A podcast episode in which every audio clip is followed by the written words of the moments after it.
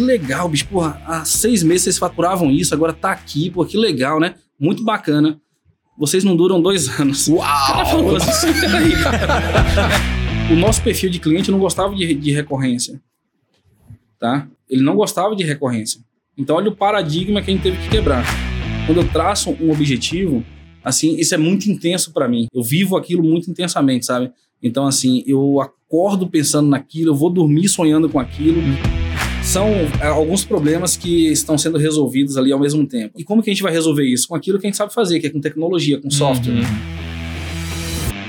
Olá, pessoal! Sejam bem-vindos a mais um Superlógica Talks, o podcast de empreendedorismo e tecnologia da Superlógica. Eu sou André Baldini e tô aqui com meu parceiro, Marcelo Kuma. Grande, André. Tudo bom? Bom, graças a Deus. Hoje a gente tá aqui com um cara que eu aprendi a admirar muito, né? Francisco Léo, cofundador da First Control, Isso aí. que desde novembro, de outubro, né? Final de outubro Isso, outubro de 21. de 21, tá junto com a Superlógica. Léo, seja bem-vindo ao Superlógica Talks. Obrigado, Baldinho. Prazer, Léo, tá Prazer, aqui com você. Léo, conta pra gente o seguinte, cara. Vamos lá. First Control, de onde é que veio esse nome? A First Control foi um nome assim muito muito natural, né? A gente, é lógico que vai ter todo é, tudo ali por trás da criação da empresa, mas a gente primeiro idealizou o produto, idealizou que queria entrar no segmento, né? Eu falou, cara, beleza, e agora e o nome? Então a gente começou ali, é, eu, o Lucas e o Beto, né? é, fazendo algumas sugestões, e aí do nada brotou esse nome, aí First Control. E aí pegou esse nome e a gente seguiu com a, com a fundação da empresa por esse nome. E a empresa faz, o- faz o que precisamente? Vamos lá, pra quem não conhece. ela nasceu para resolver um problema, né? Uhum. Um problema na época, que ele era muito mais evidente na época, que era o- a questão de é, solucionar, ou melhor, é, propor e proporcionar uma melhor gestão de acesso para os condomínios, né? Tá. Legal. Então ela nasceu com essa função, resolver o problema de é, é, proporcionar uma gestão de acesso eficiente para condomínios residenciais. Uhum. Então essa foi a, o motivo pelo qual a empresa foi fundada, Com foco no condomínio residencial mesmo. com foco no condomínio residencial. É porque isso é uma diferença, né? Muita gente acaba a- optando por, ah, faz controle de acesso ou faz controle de acesso qualquer coisa, Isso, né? aham. Vocês tiveram um, um foco, foco, né? desde o do início, então. Exatamente. É, aí, é, às vezes, você pode pensar, cara, mas é, controle de acesso, não tinha software bom para controle de acesso? Tinha. É, existiam softwares muito, é, é, com muitas funções, com muitos recursos e que funcionavam muito bem. Só que é, se a gente parar para analisar o dia a dia de um condomínio, por exemplo, a gente fala que é software genérico, tá? Hum. Porque é um software que ele funciona, ele atende uma academia, ele atende um clube, ele atende uma empresa, é, qualquer segmento. E aí, se você analisar o dia a dia desse tipo de empreendimento, né? E olhar é como que é a rotina de acesso de um condomínio residencial, é muito diferente, né? Uhum. Então, o fato de você é, ter uma solução genérica que atenda vários segmentos, ela não te possibilita realmente focar naquele negócio e criar soluções personalizadas para atender é, aquela demanda. Então, é, muitas vezes, o que, que acontecia? O condomínio ele tinha uma solução genérica Uhum. e ele precisava, de certo modo, ali se adequar, é, mudar a rotina, se adaptar completamente para é, conseguir utilizar aquela ferramenta. Sim. Então, essa é a grande questão e a diferença de você ter um, um software, uma, uma plataforma focada nesse nicho específico de, de segmento. Legal. Ah, e como que você descobriu o mercado de condomínio, Léo? A minha vida de, de empreendedor foi desde sempre, tá? Hum. É, eu, eu vim da Bahia, eu fui criado na Bahia, vim para São Paulo com 17 anos. É, com 14 anos de idade, eu tocava uma fábrica de lajes que meu pai tinha. Ele era um premoldados de cimento, né? Então ele abriu e na cidade, era uma cidade muito pequena da Bahia, uma cidade de 5 mil habitantes. Qual que é o nome? Boa Vista do Tupim, fica na Chapada Diamantina. Boa Vista do Tupi. Boa Vista do Tupim, fica lá na Chapada Diamantina. E era uma cidade muito pequena, e olha que negócio interessante. As casas da Bahia não tinham laje lá da minha cidade, não tinha laje, era o telhado, você chegava, olhava, via o madeiramento e a telha. telha direto. O único lugar que tinha laje era no banheiro, que era fora da casa, isso era um padrão, tá? O banheiro era fora da casa, e aí tinha uma laje para construir o, o tanque, né, de armazenamento, a caixa d'água, Sim. de alvenaria. E aí a gente vendia laje para esses banheiros. Hum. Então eu com 14 anos, eu ia lá, media, passava o orçamento, chamava meu colega da escola para ajudar a fabricar a laje e pegava a caminhonete do meu pai e eu entregava com 14 anos de idade. Cidade muito pequena, né, não- enfim. E desde Ninguém te então. prendeu, né? É, ninguém prendeu. Não tinha nem. Tinham dois policiais na cidade, né? Pra falar a Ó, verdade. ó, pô, ó, Mas delegado. raiz, seu, né, seu cara? delegado. E aí esse- é, essa vontade de empreender já veio daí, né? É, e aí é, teve uma oportunidade de vir para São Paulo para fazer um estágio Uhum. é, na área de informática. Então a ideia Bom, fazer um estágio, fico um tempo em São Paulo, aprendo e vou trabalhar lá na Bahia com manutenção de hardware, enfim. Uhum. É, e aí, nessa vinda, é, de forma muito repentina, eu conheci a minha esposa, né? Tá. Conheci a Flávia. E, e aí, num período muito curto, cara, assim, um mês depois, dois meses depois, a gente tava morando junto. Rapaz. Isso aí em 2003, tá? 2003. 2003, 2004, mais ou menos. Tô com ela até hoje, enfim. foi o casamento que deu certo. Foi um negócio Parabéns. rápido que deu certo. E aí, beleza. E a gente foi construindo ali a nossa história, né? É, e eu comecei a empreender é, com a manutenção de, de hardware.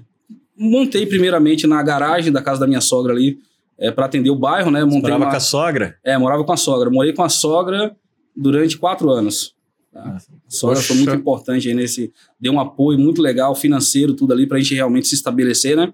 Foi a época que eu fiz faculdade, eh, trabalhava, fazia faculdade, enfim. E aí eh, a sogra realmente foi, foi fundamental nesse, nesse período. E aí eh, essa, esse negócio ali inicial foi para atender o bairro ali, manutenção, e começou o negócio a fluir, cara. Aí, detalhe, eu, tra- eu trabalhava numa empresa eh, no setor de. no NOC, né? Que é a parte de monitoramento de, de redes Uhum. que era uma empresa que prestava serviço para uma empresa de telefonia no monitoramento do sistema de bilhetagem dela. Tá? Que inclusive é a empresa que o Beto, meu sócio, trabalhou quase a vida toda, Que legal. até antes de, eh, da- do do negócio com a Superlógica. Aí eu trabalhava nessa empresa e era um meio período, porque era turno. Como era um, um setor que rodava 24 horas, Tá. a gente monitorava os servidores, né? E aí, no período é, é, adicional ali, eu conseguia fazer essas atividades. É, saí dessa empresa e aí falei, cara, vou montar meu negócio. Mas saí da empresa sem dinheiro no bolso, tudo, como que monta um negócio? E aí eu consegui alugar uma sala comercial que fica dentro de um posto de gasolina, meio que uma galeria lá em Paulinha, né? Hum. é, dentro de um posto de gasolina. E eu aluguei uma sala comercial dentro desse posto. Tinha várias lojinhas, enfim. E ali eu falei, cara, beleza, agora eu tenho um ponto, o que, que eu vou fazer, né? Eu lembro, é, me recordo como, como se fosse hoje, cara. Eu é, peguei uma caixa de mouse, uma caixa de teclado e uma caixa de placa-mãe, colei com durex na parede e falei, pô, aqui vai ser minha loja de informática. E aí coloquei o nome dessa empresa de UTI dos micros. UTI dos micros. é, olha que legal, UTI dos micros. E aí, é, não tinha nem o telefone fixo ainda tal. Eu falei, cara, agora eu preciso prospectar cliente, né? Ia pro orelhão, ligava para empresas, oferecia o serviço de consultoria em TI. Foi. E consegui fazer essa empresa assim, chegar num, num porte até legal. Com um ano é que eu tinha fundado a empresa, consegui comprar a minha casa em Paulinha, comprei a Bacana. casa. É, e aí a gente foi trabalhando, trabalhando, até que chegou o momento, e aí a parte de venda de computadores começou a se intensificar muito, Uhum. tá? A parte de venda de computadores. E, e só que foi o momento, eu peguei o, o- o finalzinho ali, onde vender computador ainda dava algum dinheiro. Uhum. Por quê? Porque foi aquela virada onde Magazine começou a vender computador, enfim, Sim. todo mundo começou a vender computador em 10 vezes, 12 vezes, sem juros, né, aquela coisa. E aí eu falei, cara, e agora? O que, que eu vou fazer? Pô, o que eu aprendi a fazer, que eu construí nesse período aqui, agora não tá dando Tá mais dinheiro, não tem, né? como, não tem como concorrer com os caras agora, né? O que, que eu vou fazer? Aí eu falei, cara, eu vou instalar câmera. E aí tinha um condomínio, olha que, olha que história legal, um condomínio lá em Paulinha, que eu tinha um contrato de TI, né? Que eles tinham Poxa. administração própria, uma estrutura muito grande, condomínio Okinawa. Eu, eu tinha um contrato de TI com eles, e eu é, surgiu a oportunidade de instalar umas câmeras. Eu falei, cara, eu instalo as câmeras. Na verdade, não tinha noção nenhuma, tá? Assim, Uhum. Lógico que tinha noção básica, mas nunca tinha feito. Claro. E aí foi o pontapé inicial. A gente conseguiu executar esse projeto. E aí eu passei a pegar projetos de câmera, instalação de câmeras. Olha que, que negócio Que interessante, bacana. né? E aí o nome era UTI dos micros informática. Foi, pô, mas UTI dos micros agora já não, não Uhum. cabe mais, né? Quando a gente arrumava o, negócio computador, cresceu. pô, era legal, o nome era, era sugestivo, né? Mas agora, atendendo empresa, atendendo mais um ambiente corporativo, é, condomínios, o nome não cabe. E aí a gente é, fundou a, a SectCom, é, que a ideia era SectCom de Segurança, TI e Telecom. Baiano tem essas coisas doidas aí. é o nome SectCom. né? E aí o carro-chefe da empresa passou a ser controle, é, passou a ser segurança, eletrônica. Segurança eletrônica. Segurança eletrônica, beleza. Aí a gente caiu em um condomínio que a gente executou um projeto de câmera e o condomínio tinha um projeto de controle de acesso. Falou, vocês executam esse projeto? Falei, cara, deixa eu olhar aqui. Já tinha lá todo o descritivo, tudo. Eu analisei e falei, a gente instala. Aí chamei o Lucas, o Lucas tinha começado a trabalhar comigo, Lucas, o Lucas meu irmão, irmão. né? Ele veio para trabalhar comigo. E aí, Lucas, vamos fazer isso aqui? Cara, ele falou, ah, a gente faz, vamos, vamos ver o que, que dá para fazer, vamos, vamos tentar. A gente foi no distribuidor, comprou esses equipamentos, foi no distribuidor em Campinas, e trouxe esses equipamentos e montou ali na bancada, mais ou menos ali, cara, conseguiu fazer funcionar basicamente. Falei, beleza, agora vai funcionar no condomínio. Olha, a gente não tinha conhecimento nenhum. Olha que negócio interessante. A gente é, instalou o sistema, aí tinha um totemzinho com leitor de cartão, beleza. Conectado no software, cadastrava o cartão, passava o cartão, acionava o relé, abria o portão. Depois que abriu o portão a primeira vez, a gente fez um vídeo, cara, comemorando. Olha que legal, abriu o portão. Aí eu olhei para ele assim e falei, beleza, Lucas, e agora? Como que o portão fecha? o portão abriu, mas como? Cara, olha, Não era pra abrir? é. Um problema por É, vez, né? E você ver como que nessa época o negócio ainda assim tava é, no- no- nos primórdios Aham. mesmo, tava amadurecendo. O software que a gente é, contratou pra fazer isso daí na época, a gente ligou pro suporte dos caras e perguntou, cara, beleza, abriu, como é que fecha? Ele falou, ah, cara, você pode dar um controle remoto pro morador. Depois que ele passar, ele aperta o controle e fecha. Puta, nunca não, não é possível, cara. Bicho, você ver como que não tinha noção. E o, o suporte na época do software, né? Uhum. Enfim, o próprio distribuidor que vendeu os equipamentos não tinha é, conhecimento para poder. E aí que a gente foi entendendo: ah, não, tem que pôr uma fotocélula, tem que pôr um sensor, um laço para fechar, um anti-esmagamento. E detalhe, esse condomínio, ele funcionou por uns 6, 7 anos com esse sistema, Uhum. funcionou balinha, e aí depois de um tempo a gente fez um upgrade nele, enfim, já para a plataforma é, nossa, e colocou tudo. E assim que a gente entrou no mercado, Que cara, e, bacana. e, e foi assim amadurecendo, evoluindo nessa, nessa- nesse sentido. Aí agora acho que pode falar Mas da questão como, do. como integrador, como né? integrador, Sempre né? como integrador. Isso. E aí, como a gente começou, beleza, pegou esse primeiro projeto, aí vieram mais projetos, e a gente foi entendendo a questão do software, né? A gente sentia ali, a gente via é, como que era a realidade do porteiro. Cara, o porteiro, pô, tô com dificuldade nisso, falava com o síndico, falava com o morador, enfim, todo mundo que estava envolvido ali na, na, naquela esfera, né? No, no dia a dia, no, no cotidiano, e a gente foi colhendo informações ao ponto de chegar assim e falar, cara, pô, não tem um software para atender controle de acesso de condomínios. Essa é a Uhum. verdade. Hoje não tem um software. Tem softwares paliativos, ferramentas que entregam ali uma, uma solução mais ou menos, Uhum. mas algo que realmente entregue um valor lá na ponta, não tem. Uhum. Mas seguimos. É, é o que tem no mercado, né, cara? Olha, olha que negócio interessante, é porque a história é tão. é, mas eu vou voltando um pouco agora, tá? Nisso daí, é, eu tinha um amigo, Roberto Belli, né? O Lucas estava trabalhando comigo. O Lucas era Sim. funcionário da empresa, da, da, da empresa instaladora, né? Da integradora. E o Beto, eu conheci o Roberto Belli numa, num evento de escola, porque a minha filha estudava na mesma sala que a filha dele. Pequenas, né? Bacana. bem pequeno, eu acho que com 4 anos, 5 anos de idade. E aí eu, a gente fez amizade, era bem próximo. Cara, e aí num determinado projeto, aí a gente começava a falar um pouco sobre o dia a dia, sobre o trabalho de cada um, mas eu não conhecia a fundo o que cada um fazia, né? Sim. Eu sabia que ele era engenheiro, que ele trabalhava com software, que fazia isso. E aí, um dia eu cheguei e falei, Beto, é, eu tô com um problema num, num condomínio, cara. Tu não quer me ajudar, bicho? Eu ligo pro suporte da, da empresa, eles falam que é atenuação, que é ruído no cabo. Só que eu já troquei o cabeamento, eu coloquei cabeamento blindado, eu fiz tudo. isso. Ah, vamos ver, cara, vamos ver. Aí chegou lá, fez os testes, aí o Beto concluiu, cara, é software, não tem como ser software. Porque a gente tira o software, coloca o software gratuito aqui do fabricante, funciona. Põe o software pago, comercial, não funciona. Cara, vamos fazer um software? Olha que doideira. Olha eu falei, Beto, mas a gente consegue fazer um software, cara? Eu tenho noção de programação, Beto. Ah, eu programo, eu nunca programei para PC. Eu programo baixo nível ali, né, para equipamento embarcado, mas vamos Aham. fazer, dá para fazer melhor que isso. Esse cara vende? Eu falei, vende, esse cara tá vendendo. Pô, vamos construir um negócio melhor. E aí começou, cara. Né? A gente começou ali realmente a, a colocar o projeto em prática. Que bacana, hein? É, eu liguei na época para Linear, Linear HCS, né? Hum. Liguei para Linear. A gente fez a primeira versão. A primeira versão do, do sistema saiu em dois meses.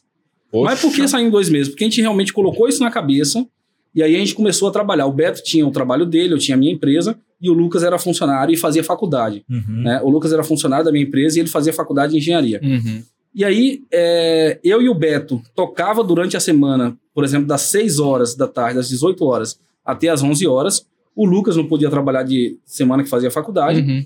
E aí a gente ia tocando. Nos finais de semana a gente trabalhava o sábado, das 8 da manhã até as 10, 11 da noite. Poxa. O domingo, das 8 da manhã até as 10, 11 da noite. E o feriado, das 8 da manhã até as 10, 11 da noite. Durante um ano, cara. Isso aqui é sem, sem falhar, sem... Uhum. Sabe, assim, é- é- nesse ano a gente não sabe o que é jantar com a esposa, jantar com a esposa num casamento e num, num aniversário, 100% focado no trabalho. Mas beleza, aí em dois meses a gente teve uma versão inicial que conectava com o módulo Guarita da Linear, né, porque eu liguei para a Linear, pedi o protocolo, falei, olha, a gente está com a ideia de desenvolver um sistema para controle de acesso e eu quero integrar com o hardware de vocês, porque eu conheço, eu trabalho, mas, enfim. Eles mandaram o protocolo e aí dois meses depois a gente ligou e falou, ó, a gente tem uma versão inicial de um software, e eu queria apresentar para vocês, porque eu acho que a ideia ficou legal. Aí quando a gente chegou, eles marcaram e a gente foi lá apresentar. Quando a gente chegou, cara, tava lá o Luiz, que era o fundador, o dono da Linear na época, e dois engenheiros. Uhum. Cara, e aí, é, é, quando ele pediu para ver, aí eu tinha uma biometria da Anvis, né, que era a biometria que a Linear trabalhava, um módulo Guarita e alguns é, leitores de RFID. Uhum. Quando o Luiz viu a ideia e o conceito do negócio, cara, eu lembro como se fosse hoje, assim. Ele falou assim: Uau, cara, pô, a gente precisa de um negócio assim. Que bacana. Vocês velho. precisam trabalhar esse, esse software. Eu gostei da essência, a forma como ele foi construído no início. Uhum. Eu acho que tem futuro. Né? É o que o condomínio precisa. E aí, faltavam dois ou três meses para ExpoSec daquele ano. Tá. Ele falou: Eu quero vocês na ExpoSec. Eu falei, Luiz, mas tá. In... Cara, eu quero vocês na ExpoSec. E aí a gente correu para poder ter uma versão inicial apresentável. Uhum. Você tem uma ideia, não tinha conexão com webcam, não tinha nada disso, né? Aham. Um cadastro de visitante não tinha. E em três meses a gente conseguiu ter uma versão inicial para apresentar na ExpoSec. Então, assim, é, parece até que eu tô floreando um pouco, mas o negócio foi tão na- natural, assim, foi tão rápido, que a gente foi, apresentou nessa ExpoSec, e aí logo depois eu criei um canal no YouTube e comecei Uhum. a fazer vídeos, né? Vídeos. No decorrer do tempo, acho que eu fiz mais de 100 vídeos só do Contra o Guarita Uhum. videozinhos mostrando é, funções específicas, rotinas específicas. Por exemplo, como que eu faço um cadastro de um prestador? Como que eu cadastro visitante? Como que eu cadastro um cartão? Como que eu cadastro um controle remoto? E tudo isso voltado, Uhum. é, é, exclusivo com os equipamentos da Linear Da Linear. HCS. Sim. Cara, isso começou a tomar uma proporção, né? A gente trabalhava em casa, a gente não tinha escritório, e aí, é, eu acho que um mês depois da ExpoSec, a gente contratou um ponto comercial que era, parecia uma garagem Uhum. do lado de uma barbearia. A gente contratou e depois, um ano depois, a gente teve que mudar para o prédio maior. Porque a demanda aumentava de forma tão, é, tão intensa, tão rápida, que parecia um sonho, cara. É, parecia um sonho. Ligação do estado X, cara, toda a região do país. Que bacana. cara, eu quero né? software, eu quero software. A partir daí a gente começou a vender software para toda a região, né? Uhum. E assim, o negócio só ia se, se intensificando. Como é que você vendia esse software? Quando você começou a trabalhar, você já, estava na economia da recorrência ou não? Como é que. Não, esse é um detalhe muito importante. A gente, desde o início, a gente visualizava que precisaria ser um modelo SaaS, um modelo de Tá. recorrência, né? Uhum. Só que os principais eh, concorrentes na época, que eram cerca de quatro, cinco concorrentes ali, todos eles eh, trabalhavam com, eh, da forma que a gente fala, software de prateleira. Ou seja, eles tinham uma licença, Uhum. Um hard lock, uma chave física, né? Uhum. E eles vendiam essa licença, ela era vitalícia. E aí nós entendemos que para entrar nesse mercado, para ter uma chance de competir, se fizéssemos diferente disso daí, Uhum. a gente teria mais dificuldade. Então a gente entrou é, com a licença vitalícia através da venda desse, dessa chave, desse Uhum, hard lock, e era um software de prateleira. Então é, os distribuidores começaram a aderir isso daí, só para você ter uma ideia. Tinha distribuidores em São Paulo que compravam 50 licenças por mês. Poxa. Um distribuidor comprava 50 licenças. Caramba. Cara, é muito, era muita licença. E era um produto que ele podia comprar, colocava na prateleira, colocava no estoque dele, o cara vendia, no mês seguinte, ó, acabou o estoque, preciso de mais. Uhum. Como se fosse uma câmera, um Uhum. hardware, né? Sim. Então, é, esse foi o formato que a gente entendeu que seria o ideal para que a gente pudesse, de fato, entrar no mercado. Tá. E realmente deu certo, né? Ah. Eu acho que se a gente não tivesse aderido a esse modelo, tivesse tentado entrar no modelo é, SaaS, diante as condições que a gente tinha, diante Uhum. a falta de recursos, é uma empresa ali no interior, a gente teria tido mais dificuldade. Uhum. Então, o fato de ter é, flexibilizado dessa forma, né, entrar Sim. no mercado para concorrer com essas empresas, fez com que é, nós é, ganhássemos projeção a nível nacional, reconhecimento, né, e fortalecimento da marca. Uhum. Aí você colocou, poxa, eu comecei a gravar vídeo no YouTube e isso começou a movimentar. Então, ou seja, você não investia tanto em marketing, mas sim, você mostrava. O Léo. você- não, você mostrava o negócio funcionando. É. Exatamente, Basicamente, você mostrava. ma- Não tem mágica, tem Sim, isso aqui. é, né? é, É, é isso aqui, mão na massa. né? produto. Por eu ter vindo da, é, de empresa de instalação, por eu ter tido muito, é, muito tempo de atuação nesse segmento, eu conseguia é, fazer esses vídeos falando a linguagem do pessoal. Então, Perfeito. eu sabia o que eles queriam ouvir. Sim. No sentido de não de, é, mas de explorar aquele recurso. Sim. Você sabia qual que era a dor dele, né? valor para ele, é. É. Então eu batia naquele, naquele ponto de realmente saber, pô, essa é a dor do cara, tá aqui a solução para essa dor. Aham. E eu falava numa linguagem que ele entendia. Então eu acho que isso foi muito importante também aí para que a gente é, conseguisse a- acelerar esse, Uhum. essa parte de expansão da empresa. Ô, Léo, mas voltando à questão da recorrência ali, ou da- do modelo comercial, é, ao mesmo tempo que você estava com o relacionamento com os, com os distribuidores vendendo 50 e tal, é, teve o sucesso, mas em algum momento ali é, você estava preso, né? Porque você tinha que vender cada vez mais para manter o negócio, né? E Isso. é- quando putz, caiu isso, falei, cara, preciso resolver é, esse formato comercial. A empresa estava crescendo, tipo, mês a mês, né? A gente estava progressivamente, Hum, crescendo tá. progressivamente. E aí eh, chegou o ponto de falar, cara, beleza, a gente está entendendo que a gente vai começar a ganhar dinheiro. Será? Uhum. Vamos procurar um profissional, vamos procurar um, um especialista, um consultor Uhum. né, ne- nesse segmento aí, para o cara orientar a gente, se a gente tá no caminho certo. Uhum. Um consultor, Acho que você é fala, um consultor de gestão. Um, con- é, um consultor de, negócio, gestão, de ali, tá, negócio, de de negócio. mesmo, de análise de mercado, de, Aham, de negócio. Uhum. E aí esse cara fez um trabalho muito legal na época, tá? Foram várias reuniões, enfim, aquelas é, auditorias lá internas para entender o negócio.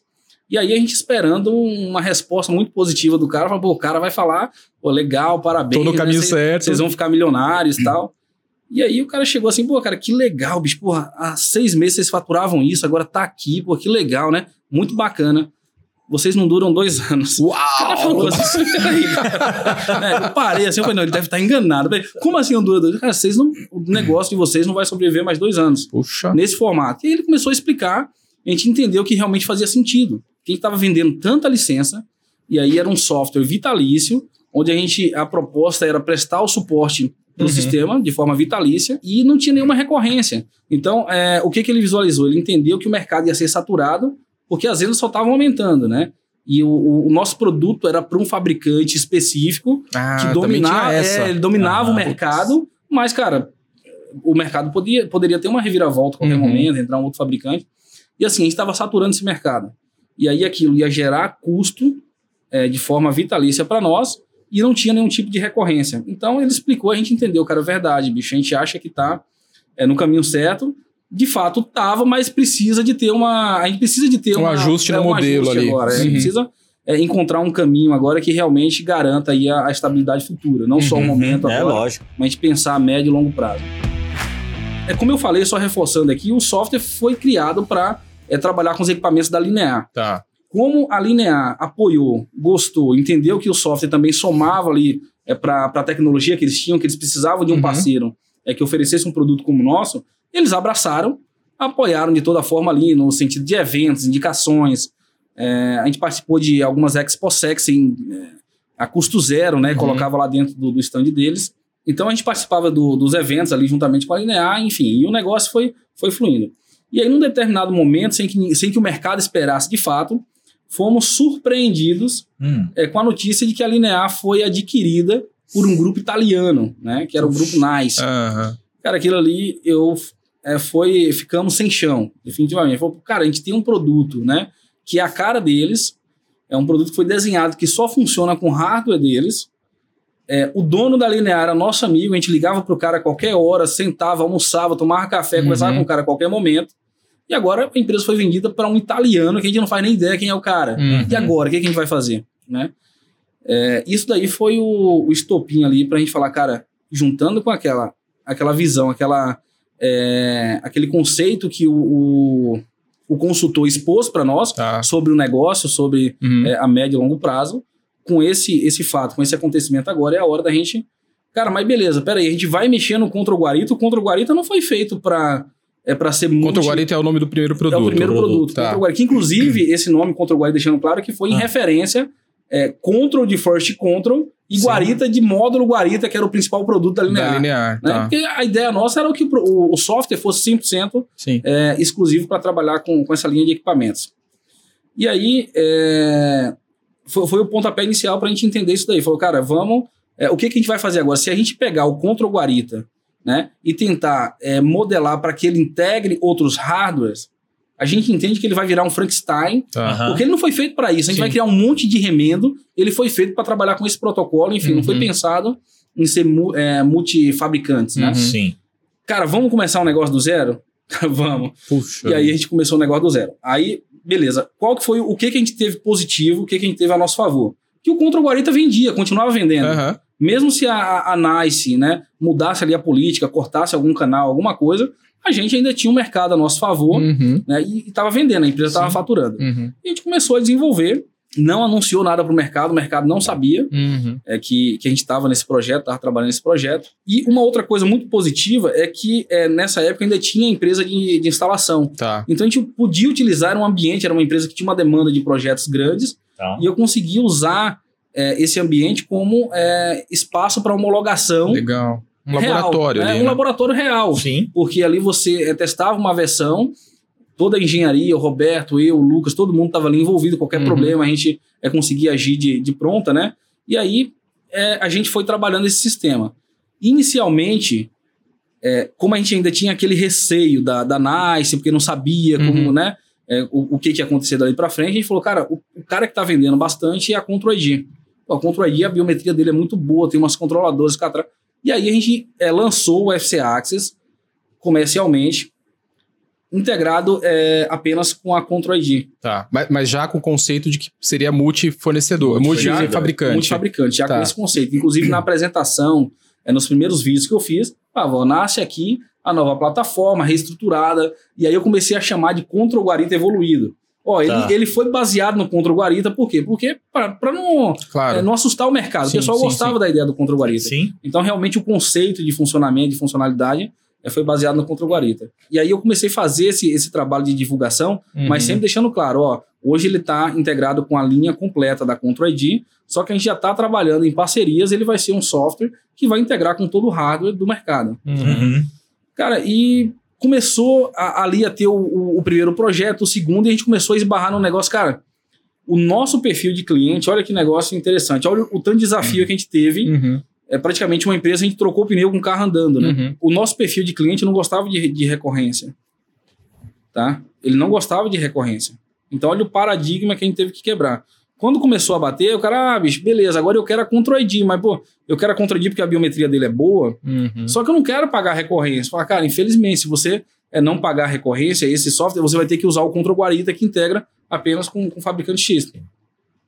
E aí a gente teve que ir trabalhando, é, gerou muita preocupação, é, até para a gente se reinventar, né? Pô, como que a gente vai contornar isso daí? Uhum. E foi fazendo aquele trabalho de conversar com o integrador, orientação. Cara, usa esse argumento para o teu cliente.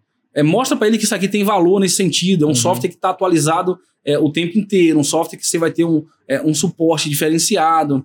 É um software que todo mês tem novidade. Uhum. E a gente foi tentando trabalhar é, Sim. como preparar o integrador, como que ele iria argumentar e como que ele iria mostrar o valor é, para o cliente dele de se Uhum. ter uma ferramenta é, nessa, nessa modalidade, no modelo Uhum. SaaS, né? Uhum. E pouco a pouco, foi tipo assim, cara, foi um trabalho difícil, né? É, mas repito, a gente tinha a vantagem que o Control Guarita vendia. Sim, Claro, então, você tinha um fôlego ali É, pra. O Uhum. Control Guarita tava vendendo aqui, tava gerando. A gente, chegou a, vender, quanto? a gente chegou a vender 200 licenças mês, era a média. Na, na Uau. época do, do topo, a gente vendia 200 licenças mês Control Uhum. Guarita. Uhum. A gente estima aí de 6 a 7 mil licenças aí no, no mercado, 6 Que a 7 mil bacana. condomínios. Isso num período muito curto, né? Uhum. Se você parar para olhar, isso aí foi num período de 2, 3 anos. É, é um É feito, assim, realmente. Sem É. dúvida. É algo que a gente fica muito orgulhoso e Sim. realmente, pô, é- essa tua história, né? Assim, putz, tava com um produto, que pensou num produto, né, cara, desenvolveu um produto, aí putz, o mercado eh, tá vendo que tá mudando e de repente tua empresa pode quebrar. Cara, são lições de empreendedorismo fantástico, né, Léo? Porque você não ficou acomodado, né? Você Não. e os sócios, né, cara? Isso é super bacana, né? Porque mostra ali, cara, que você tava interessado É, em resolver. Eu tenho, eu tenho um negócio assim, de é, é hiperfoco. Eu tenho hiperfoco. Quando eu foco em uma coisa, eu, cara, assim, não que eu não é que eu consiga fazer só uma coisa ao mesmo tempo, não é isso. Uhum. Mas quando eu traço um objetivo, assim, isso é muito intenso para mim. Eu vivo aquilo muito intensamente, sabe? Então, assim, eu acordo pensando naquilo, eu vou dormir sonhando com aquilo. Uhum. Quando você tem esse tipo de, de atitude, você consegue ter mais é, alternativas e mais caminhos Uhum. né, para realmente contornar algumas situações. Sim. Então, eu Uhum. acho que esse foco, essa determinação, o conhecimento de mercado, o relacionamento também que a gente criou com vários integradores, com empresas do país inteiro, cara, assim, que Sim. hoje são verdadeiros amigos, né, caras que acreditaram no produto lá atrás, que, pô, é é bacana você olhar para aquilo ali e falar, pô, o cara acreditou numa empresa, Teve, teve pessoas, empresas, cara, que vieram visitar a gente e estar dentro de uma garagem. O cara tinha uma empresa grande. Sim. Ele tinha uma empresa grande e ele acreditou naquilo. Olha, cara, eu não sei se eu acreditaria, bicho. Eu não sei. Aham, aham. É só vivendo pra saber. Né? Uhum. E o cara, eu acho que gostou do produto, acreditou no produto, né? Ele não olhou o que estava em volta ali, olhou só pro Tal- Talvez não nem gostou do produto, Léo. Gostou de vocês. do potencial que né? do, potencial, do trabalhava, empreendedor, é, né? é. Do Do time que empreendedor. tava ali. né? E assim, isso é muito gratificante, porque você vê que esses caras fizeram é, parte desse, desse crescimento, contribuíram com conhecimento, com know-how. Pô, o negócio deu bug lá na ponta, lógico que dava, era o cara que me ajudava a testar a versão, Uhum. e o cara segurava. É, enfim, e foi super parceiro. Isso aí são dezenas de integradores Brasil Sim. afora, tá? Léo, e como que você lidou? Por exemplo, você falou assim, né? O Control Guari tá muito focado na linear, né? E o FCX começou focado ali na, na Control ID, né? Sim. Como é que você lidava com esses fabricantes? Assim, tinha algum desafio que você teve que vencer até para eles entenderem? E depois como que você abriu outros fabricantes, né? A gente é, sempre tem que lidar um pouco ali com aquela questão do, do ciúme, sempre tem um pouco Sim. daquilo, né? Aham. É, mas foi algo que a gente conseguiu é, contornar também de forma a, a manter o bom relacionamento com todo mundo. E a gente mostrou, olha, a a empresa está tomando outros caminhos agora, é, não estamos virando as costas para ninguém, não é que a gente está, é, como diz o ditado, cuspindo no prato que comeu, não é isso, Uhum. mas agora a gente precisa é, de novos ares. Uhum. É, era o que a gente entendeu aí para continuidade, para que a empresa continuasse a, a, a progredir, a crescer, né? Sim. Legal. A evoluir. Quando você fala que conectava com diferentes tipos de hardware ali, que tipo de, de, de hardware, mais especificamente, você, você utilizava? Ou na época, o que é que estava em, em foco? Vamos lá. Quando, quando você começou, principalmente? né? Inicialmente, a gente precisava lançar o produto, o FC Access, com uma integração. Sim. E a gente Uhum. optou por integrar é, com a Contra ID. Por dois motivos, tá? Eu falei que o produto era muito bom. E um outro motivo que a gente analisou é que eles tinham um protocolo de integração muito bom. E Ah, todo, tá. toda a linha de produto deles lá. era um diferencial. É todo, toda a linha de produto deles ba- basicamente era o mesmo protocolo, Legal. com pequenas mudanças. Então a gente falou, cara, a gente vai conseguir integrar a linha completa, que é grande, com um protocolo bem documentado, fácil de integrar, entre aspas, né? Uhum. Sim. E que é, é meio que padrão para todo mundo. Legal. E aí a gente correu e conseguiu realmente fazer num tempo bem interessante essa, essa integração. E aí depois a gente falou, beleza, agora, cara, é, começou a ter um- um- uma reaproximação com a NICE. Ah, A NICE fez o primeiro contato com a gente. Falou, cara, pô, a gente percebeu que, é que vocês é, se distanciaram um pouco e tal. Falou, cara, não, não é que se distanciou, é que a gente realmente foi é, tentar é, correr por outro lado, enfim. É, é um novo momento, a gente está Uhum. tá em busca aí de, de novas, novas parcerias e novas integrações. E aí, é, com essa reaproximação, a gente entendeu que havia o interesse do lado da NICE, a gente começou integrando o- a placa controladora. A placa controladora da, da NICE, da, Uhum. da linear da NICE. E aí a gente passou a ter Control ID linha completa e a placa controladora da NICE. Cara, foi seguindo, foi integrando outros equipamentos da, da, da NICE, é, como a, a linha biométrica e tal, e por último ficou o módulo Guarita. Então a gente integrou todo o restante, menos o módulo Guarita.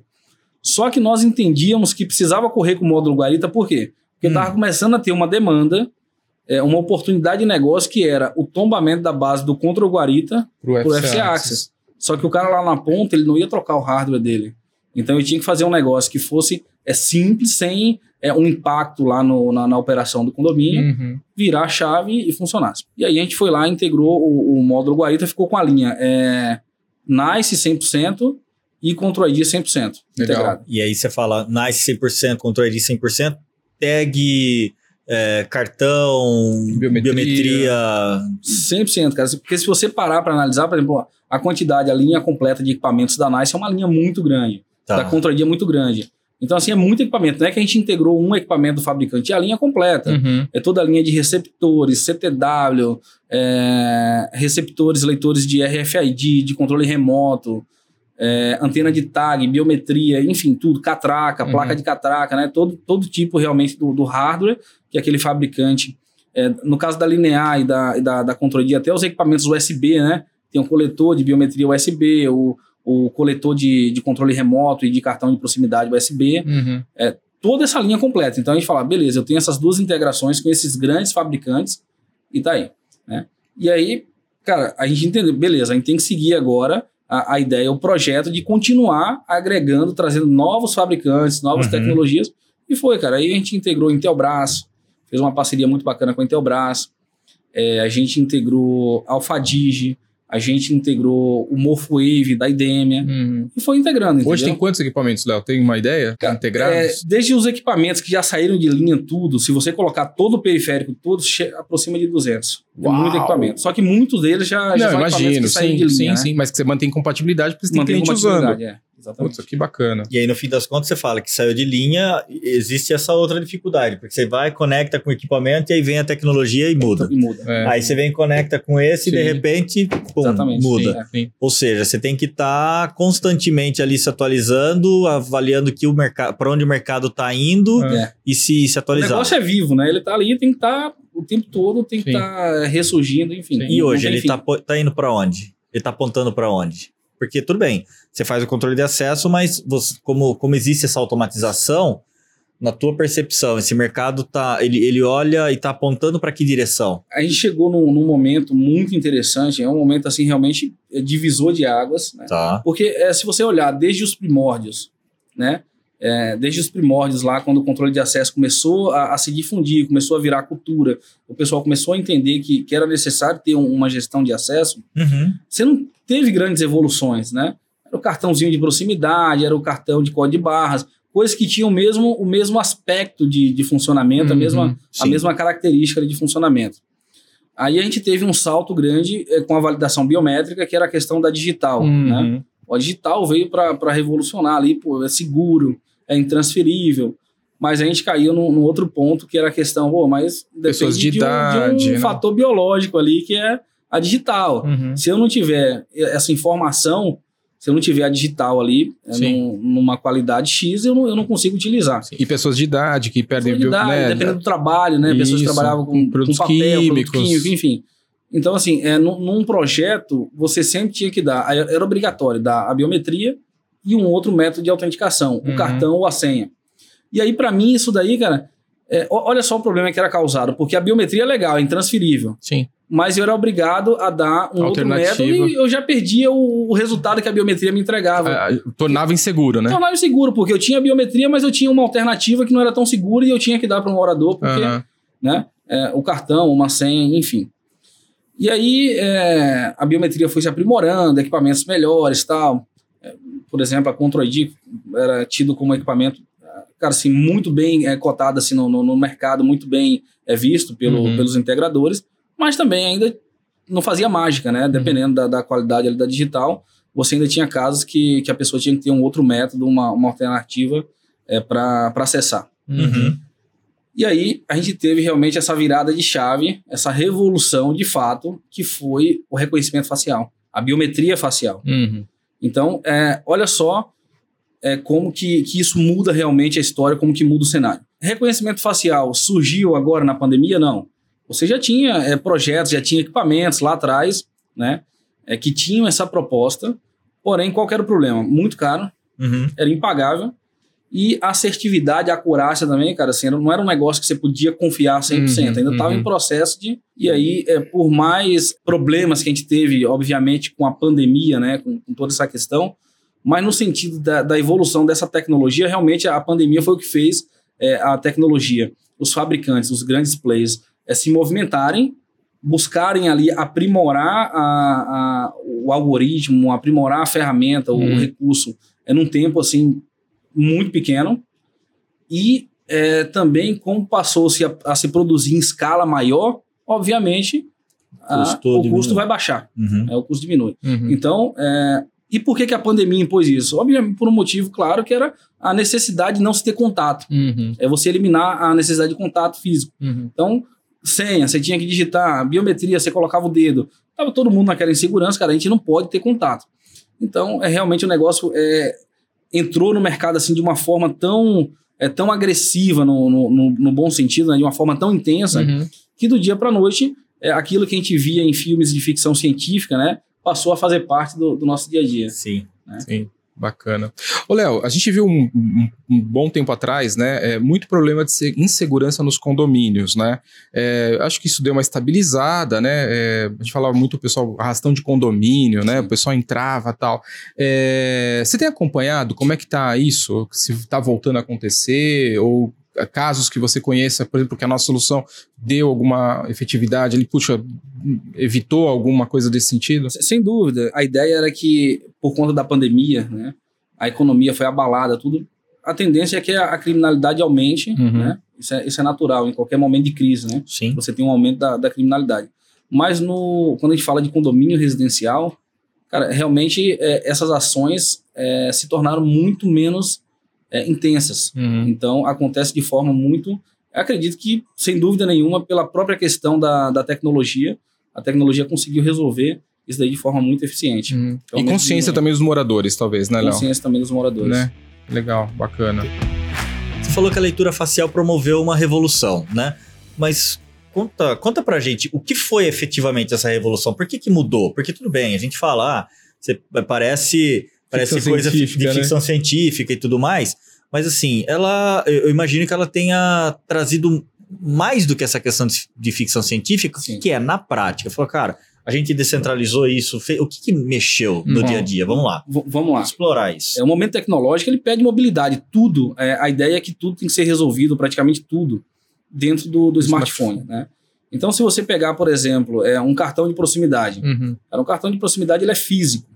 Pô, e ele também é transferível. Uma senha. Uma senha, eu posso até cadastrar uma senha no aplicativo, mas senha, ela não é física. Eu posso passar, uhum. enfim, eu posso compartilhar com várias pessoas, eu perco o controle. É, não tem outro método. A digital, a biometria. Como que eu vou capturar a biometria pelo celular? Até tem um leitor biométrico no, no celular, mas cada fabricante tem um protocolo, tem um template, enfim. É, não tem compatibilidade, né? uhum. né? E aí, imagina que o facial veio. É um, uma validação biométrica, uhum. intransferível, segura, e basicamente eu preciso de uma foto. E Ou essa seja, foto de uma câmera. De uma câmera. Uhum. Eu posso utilizar a própria foto, a câmera. Uhum. É uma selfie do, do meu aparelho de celular. E isso é, vai ser processado de modo a ser compatibilizado no formato que o equipamento ali ele recebe, né? uhum. né? Que o terminal de reconhecimento facial ele recebe, para poder fazer essa validação. Então, olha a quantidade de problemas é, que a gente resolve. É, por exemplo, uma coisa bacana que, é, que nós conseguimos resolver aqui do nosso lado, pela questão da, da necessidade de não se ter aglomerações, é, reuniões presenciais, é, imagina num condomínio novo, um condomínio que está sendo implantado agora, como que eu faço para fazer o cadastramento facial uhum. ou cadastramento do dispositivo para que esses moradores possam é, acessar o condomínio? Uhum. É, um link de, de convite, por exemplo, para autocadastramento, o morador ele tem só um pré-cadastro, recebe isso no WhatsApp ou no e-mail, uhum. ele toca no link, aberto um web browser. Nesse momento ele não precisa nem ter um app. Sim. O próprio é carregado uhum. no próprio browser ali do, do, celular. do celular. Com orientação, cara, tira a foto, o sistema checa ali os parâmetros uhum. mínimos da foto, ilumi é, iluminação, é, se tem um rosto, tem mais de um rosto, faz ali a, as checagens básicas. Se aprovado, cadastra aquilo, o morador sai do condomínio, entra já está funcionando a face dele. Legal. Então é um salto assim, é um, é um pulo tão grande que sem essa, essa tecnologia do reconhecimento da validação facial é, não, não seria possível. Agora, Léo, como é que funciona, por exemplo, como é que o equipamento uh, consegue detectar que é uma pessoa mesmo, né, lá no condomínio, ou é uma foto? Tem, teve esse tipo de problema no começo da tecnologia ali? Para alguém tentar burlar? Ah, chega lá, coloca uma foto na frente do, da câmera do, do, leitor. Sim, é, o, o, algoritmo que faz a validação, o software que roda internamente embarcado no, no terminal de reconhecimento facial, uhum ele faz cálculos de profundidade. É, alguns equipamentos, a maioria deles tem mais de uma câmera. Com isso, eles podem de detectar a profundidade, é, como é, reações é, vitais ali, ah, né? Legal. O, o, olho piscando, enfim. Cada algoritmo, cada tecnologia, ele tem suas particularidades. Uhum. Mas é, evoluiu até um ponto, ao ponto de saber que não é uma foto, e também não é um boneco, porque poderia uhum. ser um uhum. boneco, tem profundidade. Sim, sim. É porque ele consegue analisar é, sinais vitais ali é, da pessoa. Legal. Então, realmente, a gente tem uma, uma acurácia, uma precisão, uma assertividade Bacana. e uma segurança muito grande com, no momento atual. E a uhum. tecnologia está custo extremamente acessível também, né? A custo acessível, uhum. até pelo, pela questão de ter se difundido rapidamente,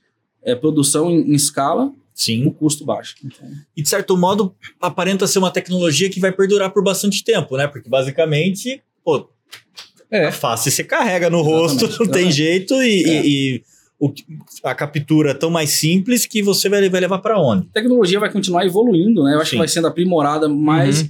é, eu, eu acho também, a minha, a minha visão, a minha leitura é que por muitos anos a gente vai conviver com essa tecnologia e ela vai continuar atendendo aí de forma muito, muito eficiente. E hoje você tem, tem visto, Léo, por exemplo, os condomínios implementando não só no acesso ao condomínio, mas em áreas internas também? Vai muito ali da, da estrutura do próprio condomínio e da necessidade, né? Tá. É, o condomínio também, isso é uma outra, é, foi um outro desafio, porque não é porque a gente tem um software para condomínio que ele é um padrão para todo mundo. Então, Uhum. a gente teve que também construir a plataforma de, é, é, de uma forma onde eu consiga personalizar é, tanto a questão de regras, enfim, para se adequar a cada cenário. Tá. Condomínios verticais, horizontais, condomínios grandes, pequenos, Uhum. é, condomínios. Então, assim. Condomínio clube, né? Que provavelmente. Ex- Exatamente. Olha, olha que interessante o que, que a gente pode entregar de resultado num condomínio, tá? É, na época da pandemia foi muito comum ali você ter controle ah, nos momentos, nos poucos momentos que liberaram, por exemplo, áreas como a piscina, Uhum. Eles controlavam a quantidade máxima de pessoas num determinado ambiente, piscina, academia. Com a nossa solução, com a nossa plataforma, a gente consegue é, limitar isso com uma catraca. É, ao máximo de pessoas nessa área, beleza.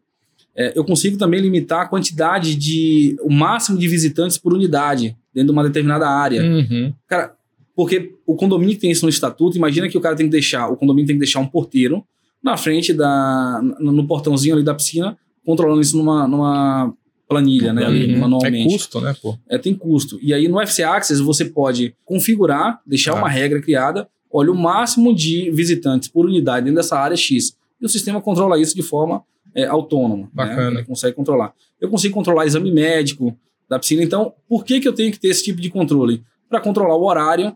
Ah, o morador ele entra no condomínio a qualquer horário, obviamente. Uhum. Mas a, piscina, a academia, por exemplo, só funciona até as nove. Uhum. Então o cara entra lá na portaria, mas se ele chegar depois das nove na academia, ele não consegue entrar, porque o sistema está fazendo essa gestão. Sim. né? Então, por isso que a gente também utiliza, além de controlar o acesso ali de pessoas autorizadas, eu Uhum. consigo criar regras específicas para áreas internas, para áreas comuns do condomínio. Que bacana. Sem a Legal. necessidade de intervenção humana, né? De Legal. forma mais, mais sistêmica ali mesmo. Entendi. Bacana.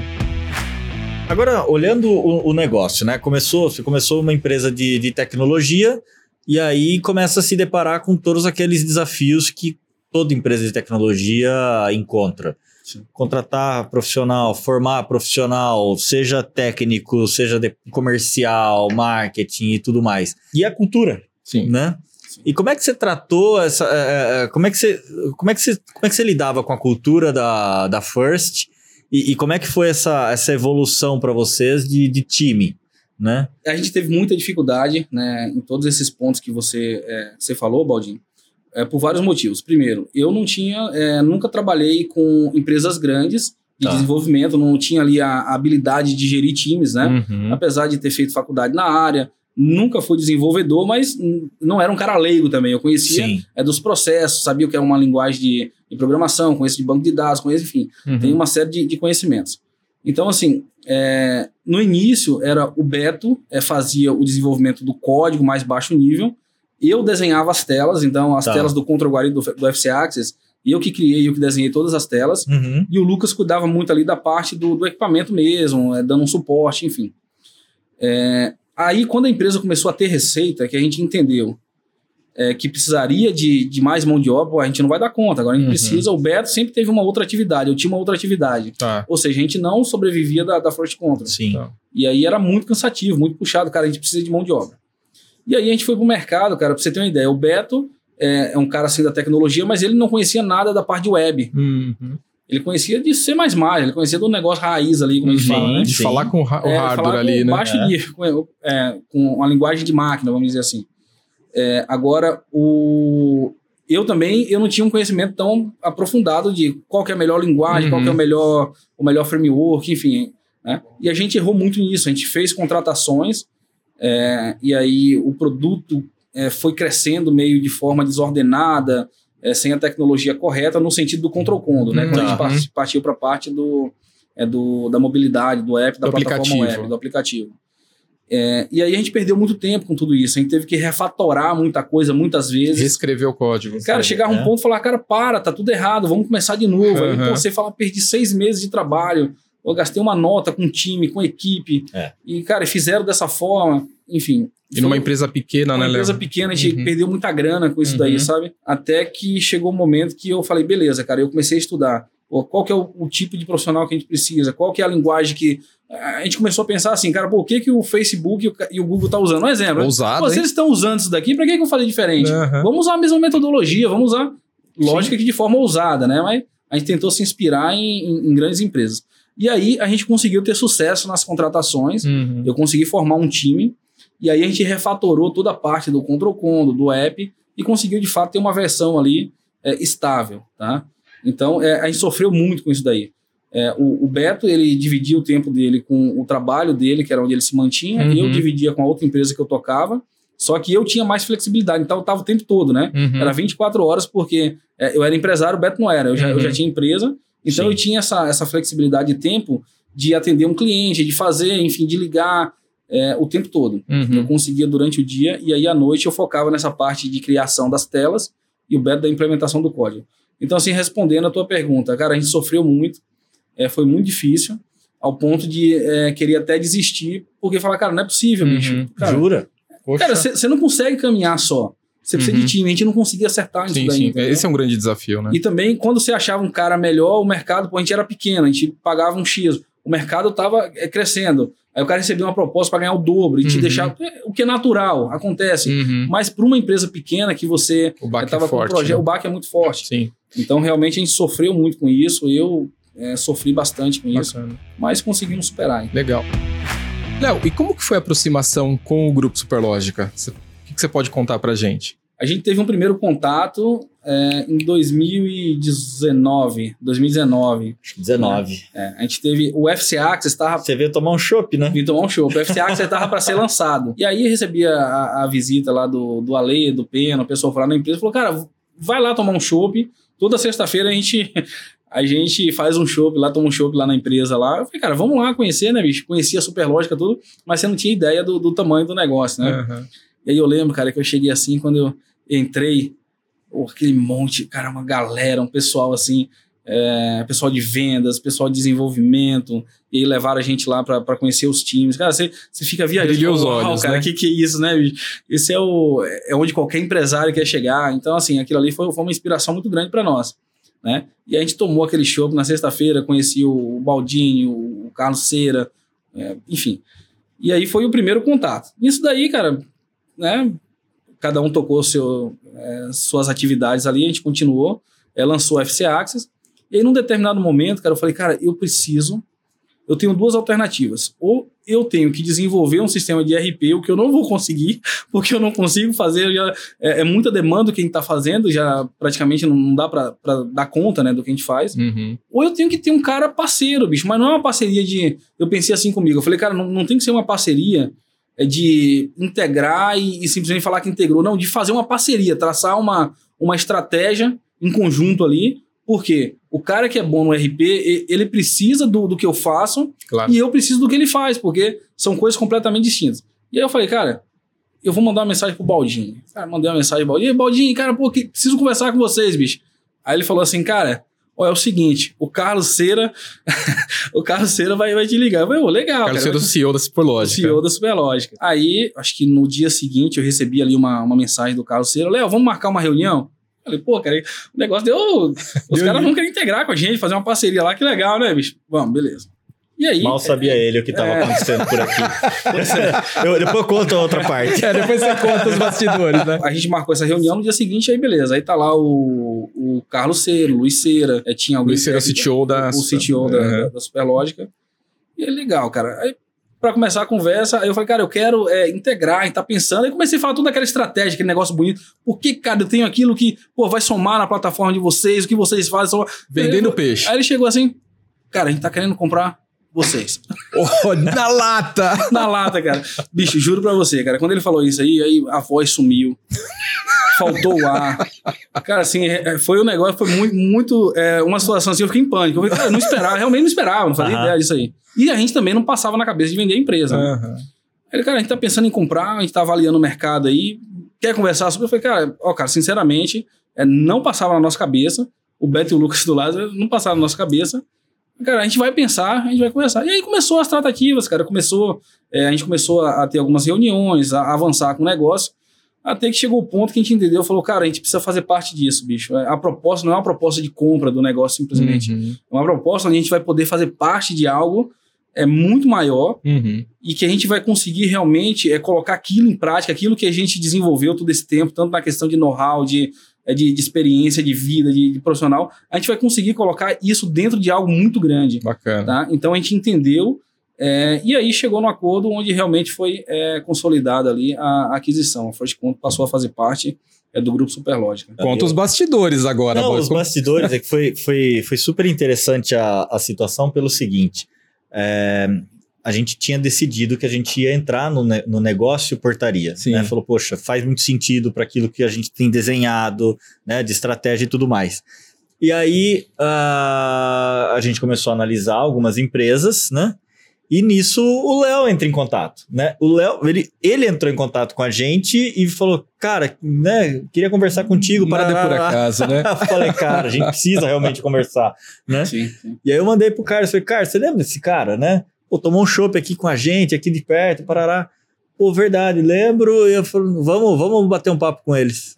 Que legal. e cara. ali, que- então acho que é, teve o, o, o momento que você procurou a gente foi espetacular, assim, porque Uhum. colocou a, a, First é, Deu visibilidade. deu né, visibilidade, cara? mas assim, mas não é, não é, não é nenhuma crítica nem nada, mas Uhum. assim, ela talvez não fosse uma das empresas que a gente estava considerando Uhum. inicialmente, Uhum. né? Porque no, no- numa pesquisa ali direto. Mas a hora que você falou, a gente falou, cara, a gente lembra, lembrava de vocês, Uhum. né? Falou, cara, vamos ver como é que eles estão agora, né? Que legal. E Muito deu bacana. no que deu. Acho que essa pluralidade de conexões que a First oferece, eu acho que talvez tenha sido o grande, o grande chamariz. Sim. Porque imagina, né? A gente estava com um volume de condomínios bem interessante já na época, é, e a gente olhava e falava o seguinte: olha, a gente não pode estar limitado a um ou outro fabricante. A gente não, a gente não, a gente não pode estar limitado a um modelo Uhum. específico. Não, a Uhum. gente tem que no mais rápido possível poder atender um- uma grande variedade de, de Sim, condomínios e tudo mais. E, e ali juntou a, né, a, a- fome com a vontade de comer. Ele Sim. querendo ter um RP integrado e a gente Uhum. querendo entrar nesse mercado, No mercado de né, Legal. com, o- oferecendo uma, uma solução diferente, né? Uhum. Que a gente tá, tá preparando agora, né, sim. o, o lançamento. E acho que é- pode até podemos até explorar um pouco, Claro, né, sobre, claro. sobre, sobre isso. E acho que sobre isso também, né, Baldini, isso que aconteceu com o Léo, né, em relação ao grupo Superlógica, né, fica a dica que se você tem alguma, algum negócio, né, que tem, que tem alguma ligação potencial com o negócio da Superlógica, né, cara, vem conversar com a gente, né, porque assim, assim como você teve essa ousadia e tinha um produto bacana, É. né, quantos outros empreendedores têm também um produto, cara, e vamos conversar, no mínimo, né, a gente vai poder eventualmente indicar o teu negócio, né, Exatamente. é, e, te- e seja usado, mas, mas faça a lição de casa, né? Quer dizer, porque você. é, é, é, o final foi bacana, mas você passou por vários desafios que você superou Sim. pra chegar aqui e falar, cara, vamos conversar? Tem um produto bacana, né? Então fica a dica aí, né? Sem dúvida. E, e falar um pouco assim da, da experiência, do resultado de tudo isso daí, é, sem nenhuma demagogia, eu falo que foi a, a melhor decisão é, que eu tomei na minha vida, foi poder fazer parte disso, porque Uhum. É, cara, assim, realmente é muito gratificante em todos os sentidos, né? É, não, é, como eu falei, a gente está fazendo parte de algo grande realmente. Sim. Você começa a ver que o teu trabalho, que o teu esforço, é, aquilo ali está tomando outros horizontes, né? É, a Superlógica é uma empresa assim de, de tecnologia, cara, fenomenal. A gente foi acolhido de uma forma tão incrível, tão intensa aqui dentro. Pô, fala com o Baldini, fala com o Carlos Cera, com o Luiz, a hora que a gente quiser. É, tem uma abertura total e, e você vê o negócio é, progredindo. Então, é, foi a melhor decisão, eu acredito que eu tomei na minha vida, foi de Bacana. fazer parte disso. Cara, e assim, realmente está sendo uma experiência. O que eu evoluí como pessoa, profissionalmente, é você começa a ter mais é, perspectiva. Você começa a sonhar mais alto. Uhum. Não é o final de um, de um negócio. Eu acho que é o, o, o início de um novo ciclo Uhum. é, na, na minha vida, tanto pessoal quanto profissional. Então, Bacana, Léo. E como é que você mostrou pra equipe que, é- qual é o caminho a seguir? Como é que foi essa, esse momento com a equipe, Léo? Lógico que quando você fala de um, de um M&A, de uma fusão desse porte aí, é, tem todo um processo que dura, dura meses, né? Uhum. Sim, pesados, É, inclusive. são várias diligências, diligência jurídica, é, fiscal, tributária, Uhum. financeira, Sim. técnica. Né? A aí- gente quer saber se você não escondeu nenhum corpo dentro do armário lá. né? É. Exatamente. Então, assim, é uma diligência, isso aí é, desgasta muito. É um, foi um momento muito difícil, porque você ainda está lidando com aquela situação e mais é, com a pressão de tudo aquilo. Ali, a pressão no bom sentido, né? Sim, Porque sim. Você tem o teu dia a uma dia, carga né? horária muito intensa, né? Uhum. É, e aí a gente teve que se dedicar muito a esse processo aí. Ah, e chega um momento que, é, por mais que você é, ali tente é, omitir, não tá mentindo, mas você tem que segurar porque não tinha nada concretizado. Uhum. Você não vai chegar pro time também e falar. é, você tem que ter cuidado como que, que Claro. fala isso daí. É. Aí o próprio time começou a perceber, cara, e começou a ter é, alguns questionamentos. A gente falou, cara, a gente tem que conversar com a galera, porque é justo, eles precisam entender. Ah, Assim, deixando claro que é sempre, desde o primeiro momento da negociação, uma das coisas que ficou bem clara pra gente é que o time seria 100% absorvido Uhum. e que teria condições, inclusive, melhores do que as que tinham. Uhum. Então, isso a gente ficou muito tranquilo em relação a isso, Legal. porque isso estava garantido, né? É, todo o time teria ali a sua estabilidade, seria Uhum. reaproveitado com condições, é, inclusive, é, mais atra- atrativas para Uhum. eles. E aí chegou o momento que a gente falou, ó, pessoal, é, tá tendo essa, a gente tá nesse processo de diligência, é, a Superlógica está adquirindo aí a, a, a Fresh Conto, o, pro- o processo está bem, é bem avançado, tudo indica que vai, é que a gente vai concretizar esse processo, que Uhum. realmente a gente vai ser adquirido pela Superlógica. Só que eu, o Lucas e o Beto, a gente vai estar ali ainda nas nossas funções, Uhum. é, tocando os times aqui. Enfim, a gente vai, vai continuar no trabalho. E, e vocês estão sendo aqui resguardados, tudo é, aquilo que a gente sempre conversou, toda aquela. é, a- a- o projeto que a gente tinha para cada um de vocês, tá tudo de pé e tá tudo mapeado aqui internamente Uhum. com a Superlógica. Bacana. Então, no momento que isso se, é, se concretizar, a parte de vocês está tudo, tudo. Então aí teve uma tranquilidade. Legal. A gente começou a seguir no processo aí. Eu me senti muito melhor de falar isso, porque é ruim às vezes você ter que ficar aguardando, né, Sim. cara? Assim, até pô, para preservar todo mundo. O negócio não estava concretizado aí, Uhum. então você também não pode. é, e até pela própria questão da confidencialidade do, do negócio, que ainda estava em processo Sim, de, sim, tem sim. toda uma, uma confidencialidade. Mas aí o pessoal entendeu, com certeza fica ali aquela dúvida, Uhum. mas aí no momento, cara, assim, é, foi uma, uma, uma coisa que eu achei muito legal, é que assinou o contrato, é, e aí no dia seguinte, ou dois dias depois, o Carlos falou, Léo, traz a galera toda aqui, vem aqui pra Superlógica. Cara, montaram ali uma recepção, é, um, um show, tinha ali o salgado. O Carlos bateu um papo com a galera, assim, foi muito bacana. Aí tirou um peso da, da minha consciência, realmente a Bacana. galera ficou à vontade, entendeu que, que a mudança agora era para melhor. Entrando num isso barco foi- maior, isso né, uma- bacana. Vamos contar por que, que a gente se uniu, o que, que a gente quer acabar. Bom, vamos lá. Só para só pra deixar claro, né? Acho que tem um, tem um fator aqui. A gente tava de olho em como acabar com as filas em condomínio, Uhum. né? Conta aí, Léo, como é que a gente vai acabar com isso? São é, alguns problemas que estão sendo resolvidos ali ao mesmo tempo, né? Uhum.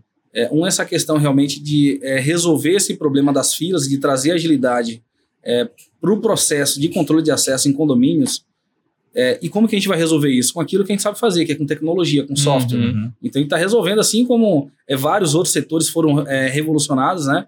É, basicamente com software, com tecnologia, a gente está chegando no ponto é, de solucionar esses problemas, de é, criar uma revolução através de tecnologia, tá? E também a questão de, de resolver o problema ali. Imagina hoje uma, uma dificuldade muito grande nos condomínios, é a quantidade de aplicativo que o cara usa para poder resolver os problemas internos. Então, o cara, alguns condomínios, né, ele tem é, um aplicativo para ver o boleto, outro aplicativo para ver o comunicado, outro para correspondência, outro para liberar um visitante. Cara, é uma infinidade de, de apps, né? Pra ver câmera, né? E esse é outro, a outra questão aí que, É. é, que a gente está resolvendo, que, sem dúvida, que é entregar tudo isso, é, todo, toda a vida é, do, do morador, no sentido do condomínio, será resolvida dentro do único app, de uma plataforma única, é, que vai cuidar de todos esses pontos aí de forma muito é, pontual, muito assertiva também. Você fala do cadastro único, daquele que você vai fazer uma vez e vai chegar em outro condomínio e não precisa se cadastrar de falar isso novo. aí já? Ah, tem que falar, Ah. Léo. Você não precisa nem falar do nome do santo, mas fala da- do- de como a Do gente... milagre, né? Fala do milagre, né? Fala do milagre. de fato, é, isso aí vai, vai gerar uma, é, uma- um ganho muito grande de produtividade e na segurança. Então, imagina que eu vou é, ganhar produtividade e elevar o nível de segurança é, desse processo de liberação de acesso de visitantes e prestadores de serviço de forma, é, cara, de uma forma absurda. Tá? E como que a gente resolve isso? Através de um cadastro único. Uhum. Então, é, a Superlógica ela detém de algumas, é, algumas tecnologias e algumas facilidades e ferramentas é, de validação de documentação, até pelo fato de ter uma fintech dentro do grupo, né? Uhum. A gente dispõe de, de ferramentas para é, fazer a checagem. Um exemplo claro para isso, como que você abre uma conta digital hoje? Uhum. Você não vai na agência, você, é, através do app, validação de documento, validação facial, vários pontos, é, você garante que você é você. Então, através de, é, de um processo parecido, né, Uhum. de um processo nesse mesmo sentido, a gente vai ter um cadastro único e uma vez que um visitante ou prestador ele fez o cadastro em um condomínio, é qualquer condomínio que ele acessar, é que ele é, precisar acessar através de uma liberação, ele vai utilizar esse próprio cadastro. Bacana. Então, uma vez cadastrado, ele consegue ser validado. Um exemplo claro para isso, vou dar um exemplo prático. Ele chegou lá no condomínio, ele está autorizado, olhou no, no terminal de reconhecimento, o porteiro já vai receber ali é um pop-up, uma informação, um evento, né? Uhum. É, com os dados, com a foto, é, informando que aquele documento está validado. Então, é um Bacana. dado muito confiável. Ele pode acreditar porque o sistema foi validado por um sistema, é, um sistema seguro e um sistema confiável. Adequado ao LGPD, né, Léo? 100% Exato. adequado ao LGPD, Uhum. principalmente, né? Sim, bacana. Enfim. É, pois é, eu acho que isso deve reduzir muito as, as filas Sim. em condomínios, descentraliza toda essa questão cadastral por conta do, poxa, o prestador vai ter que se cadastrar a cada condomínio que ele vai e tudo Sim. mais. Enfim, É mais segurança, né? Mais conveniência para quem entrando no Exatamente. condomínio, Uma né? análise clara para isso, cara, assim, ó, é, quando a gente fala, muitas vezes você olha assim para São Paulo, para é, o condomínio de prédio, que tem um fluxo de pessoas ali, pequeno, vamos colocar, né? Mas é, tem cenários de. Eu tenho é, condomínios dentro da nossa carteira que entram 3 mil prestadores de serviço Uhum. numa única manhã. Uhum. Se você colocar das 7 da manhã até as 10 da manhã, acessaram 3 mil prestadores de serviço. Sim. Cara, você sabe que é 3 mil prestadores de serviço no intervalo de 3 horas? Uhum. Mil pessoas por hora. Então, assim, imagina fazer isso de forma manual, Uhum. é checagem manual, cara, resolve um problema e esse tipo de condomínio, esse perfil de condomínio é muito comum. Sim. Obviamente, quando você vai para grandes centros, a tendência é que você tenha prédios menores e tal, mas é, o condomínio é com uma complexidade maior, com um número maior de acessos Sim, de prestadores, é algo muito comum. Sim. Mas mesmo em grandes centros, né? Hoje você tem, né, Valdine, assim, condomínios clube, né? Que tem várias Sim, torres, sim, sim. né? É. E, e acho que um caso prático também, assim, de repente a pessoa tem uma, uma- um apartamento em São Paulo, por exemplo, é, mas vai para o interior, entra num condomínio, né? De algum familiar. Sim, então, cara, você não precisa se identificar, fazer perder tempo ali no cadastro, né? Quer dizer, Uhum, o cadastro que você exatamente. teve em São Paulo, por exemplo, Sim. serve para você entrar no litoral, no, no condomínio do interior, quer dizer. Um então, cadastro único. único. Exato, Uma né? vez cadastrado, validado, aquilo está num, num banco de dados é, central, Seguro. centralizado, seguro, Seguro. e em Uhum. qualquer lugar ele pode utilizar dessa, dessa validação de forma confiável. Fantástico. Beleza. uhum. Resolve para o condômino, né? Ou para o visitante, né? Resolve com a segurança do condomínio para facilitar a vida do porteiro, do controlador de acesso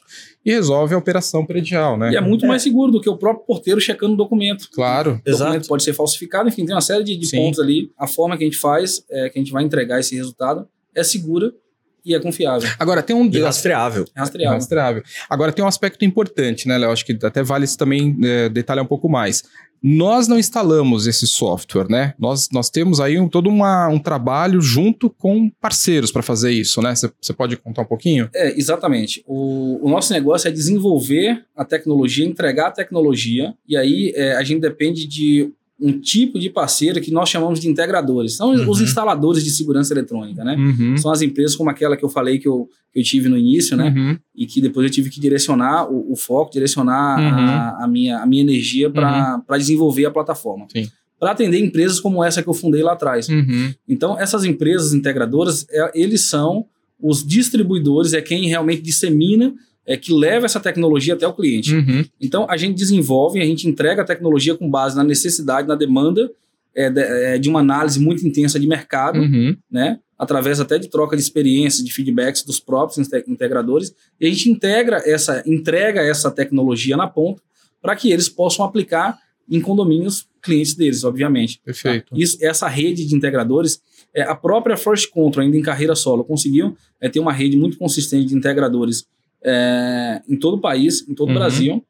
E agora é a principal, o principal é, desafio, o principal objetivo, e que já está num ponto assim muito avançado, é dentro da Superlógica, é intensificar essa parceria, Uhum. é melhorar as possibilidades, entregar mais resultado é, Uhum. para esses integradores, Uhum. é dentro de um, pro- um programa de canais Uhum. onde é, a todo momento a gente está pensando qual a melhor situação, como que a gente pode entregar um resultado melhor é mais condições, mais lucratividade, é mais estabilidade para os integradores. Então, Uhum. é, dentro desse canal que a gente está tá desenvolvendo, o objetivo principal sempre é como que o integrador vai conseguir levar o melhor resultado e também obter o melhor resultado dentro de tudo isso daí lá para o cliente na ponta. Bacana, legal. Você que teve a experiência de ser um integrador, né?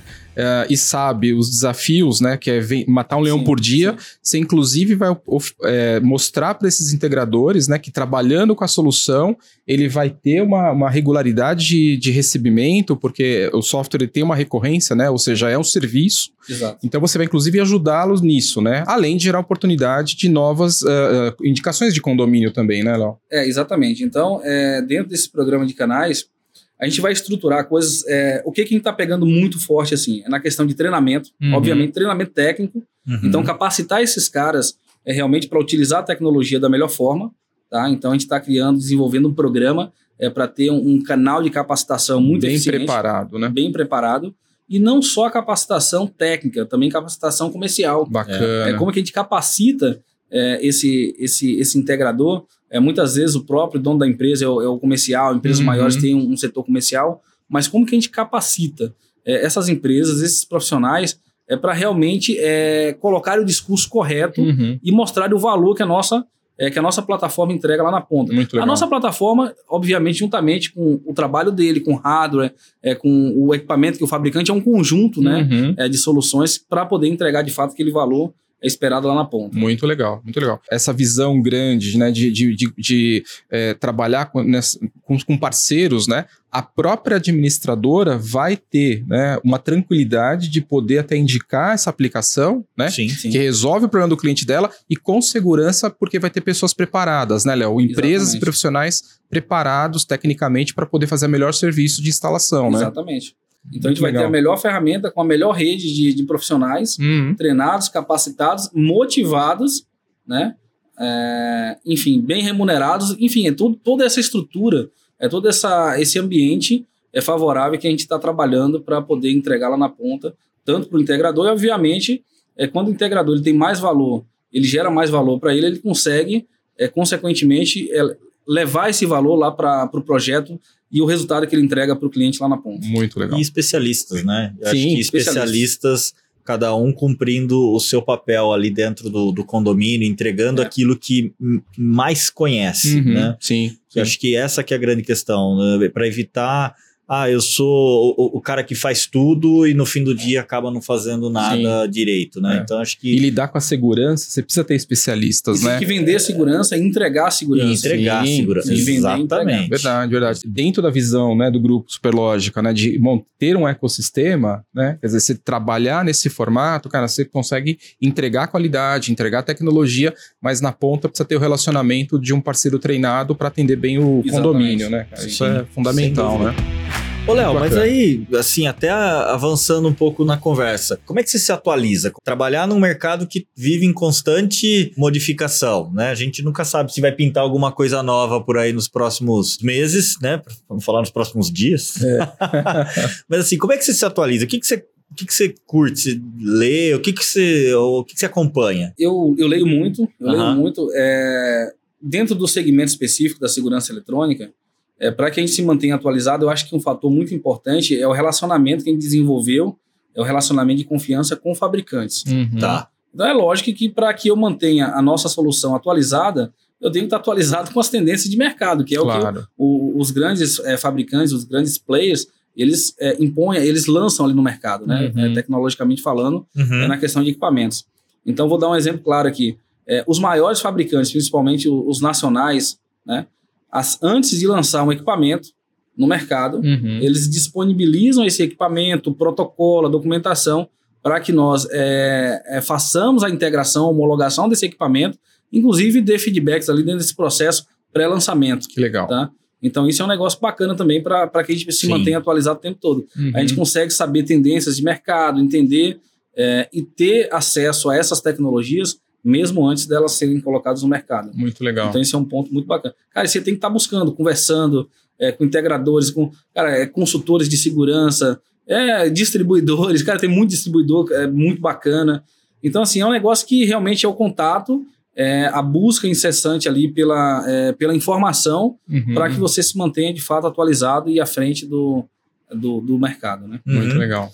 Ser humano, Léo, né? Cara, É. beleza. Como você se atualiza, ok. Mas como é que você mantém a cabeça tranquila?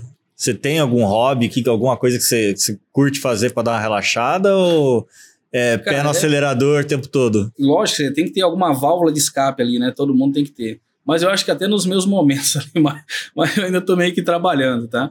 É, eu gosto muito de, de mato, eu gosto de andar na terra, eu gosto de, de off-road. Uhum. Cara, enfim, tem várias coisas aí que eu, que eu gosto de fazer. Léo Aventureiro. É, eu gosto muito de estar com a minha família, cara. Assim, eu sou um cara, tenho que estar com a minha família, né? Quando eu não tô trabalhando, obviamente, né? Sim. Então, assim, são coisas que realmente é, são a, a- é a válvula de escape que eu tenho para.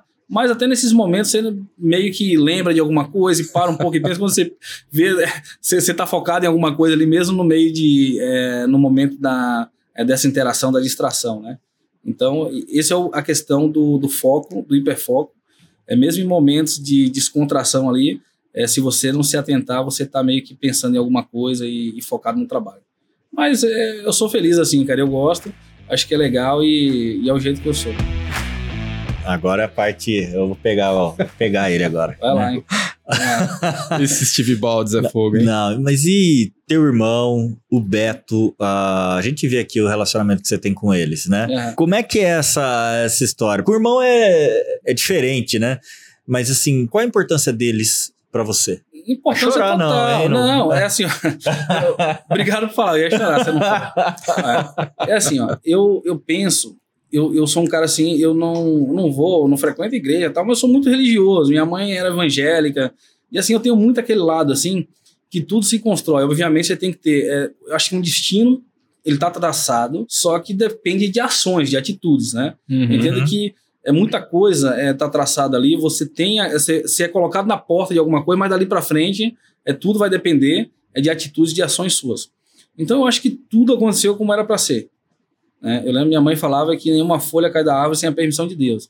Eu acredito muito nisso. E obviamente é, o destino e ações, atitudes, foco fez com que tudo isso acontecesse. E lógico que o Lucas e o Beto estavam envolvidos nisso o tempo todo. Então eu imagino assim, tinha que ser assim, porque, cara, o Beto, ele é um gênio, né, cara? O Beto, ele é um cara assim, ele construiu, constru- ele conseguiu construir coisas é, num tempo tão rápido e coisas que funcionavam tão bem que, assim, é, tipo, não dá pra acreditar as coisas que ele fez.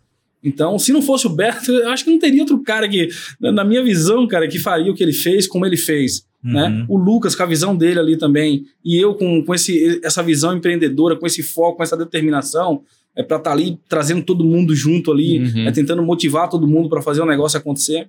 Então eu acho que era para ser, não tem como ser por acaso, sabe? Era para ser, e aí o negócio teve a condução correta e a gente chegou onde chegou. Bacana. Essa é a forma que eu vejo. Timaço. Sem dúvida. Timaço, é, né? conseguiu, conseguiu criar uma cultura, Sim. um negócio muito é, coeso. Sim, né? Acho que é verdade. isso que é, que é muito, que foi muito legal. Sim, muito legal. Mas e aí? Rendeu, né? Rendeu, né? Pô, Betão. O, o Betão, O ficar saber agora. dele assim, é, Beto, reconhecer, você, né, cara? Como. Não, é bacana, não, é bacana que assim, cara, é, é mais do que sócio, né? Acaba virando um amigo, né, cara? Acho que porque É, passa os momentos bons, passa os momentos de- desafiadores, né, cara? E vocês tiveram um trabalho Sem muito dúvida, forte. Sem dúvida. E ele persistiu, cara. Ele tava ali junto também, ele acreditou, né? Assim, cara, fenomenal. Eu acho que Uhum. era o caminho tinha que ser esse. E a gente, cada um, é, cada um de nós fizemos nossa parte. A gente fez aquilo que era para fazer e deu certo. Legal. E siga assim, que a história Sim. bonita que vocês estão escrevendo, possam escrever agora junto com a gente, né? Sim, sim. E eu tenho, né, eu tenho certeza que, poxa, não vai faltar empenho do nosso lado também em contribuir para que essa história Bacana. continue, continue sendo, sendo construída de uma forma muito, muito é, ímpar, assim, né? No sentido de, cara, é, é- é muito trabalho, tem empenho, tenho responsabilidade ali com, com o cliente, né? Com o Sim. parceiro. Então, acho que tem então, um negócio que, né, do, de quando, do, do, do dia zero, quando você começou a empreender, a gente vai junto agora conseguir levar isso E é legal você ter compartilhado com a gente, né, Léo? Porque, assim, tanto a tua história pessoal, né, cara, é inspiradora, né? Porque você batalhou, não veio de graça, né? Uhum. Quanto a trajetória também da tua empresa, né, cara? Sim, assim, que é. também eh, teve os momentos ali que hoje talvez é fácil você contar, né? Mas só você e os sócios, né, e a equipe, né, sabe o quanto foi duro superar Sem os desafios, né, cara? E, e- não é que daqui pra frente vai ser tudo fácil, também vai ter desafios, mas Opa. agora tem uma estrutura. Os desafios são maiores, inclusive. É, né? porque os mais- resultados também, né, esperados são bem, são- são bem maiores, maiores. né, cara? Sem dúvida. É isso aí. Mas valeu, Léo. Obrigado pela, por ter participado aqui com a gente. E eu que agradeço. Você não vai contar nenhuma muito pina- piadinha pra gente? bom. Não, acho melhor não. É, mais um dos dotes, né? Fica pra Melhor não, próxima, pra né? próxima. Tá o, bom. o fazendeiro, Léo. né? É, cara. Tá certo, tá Muito certo. bom.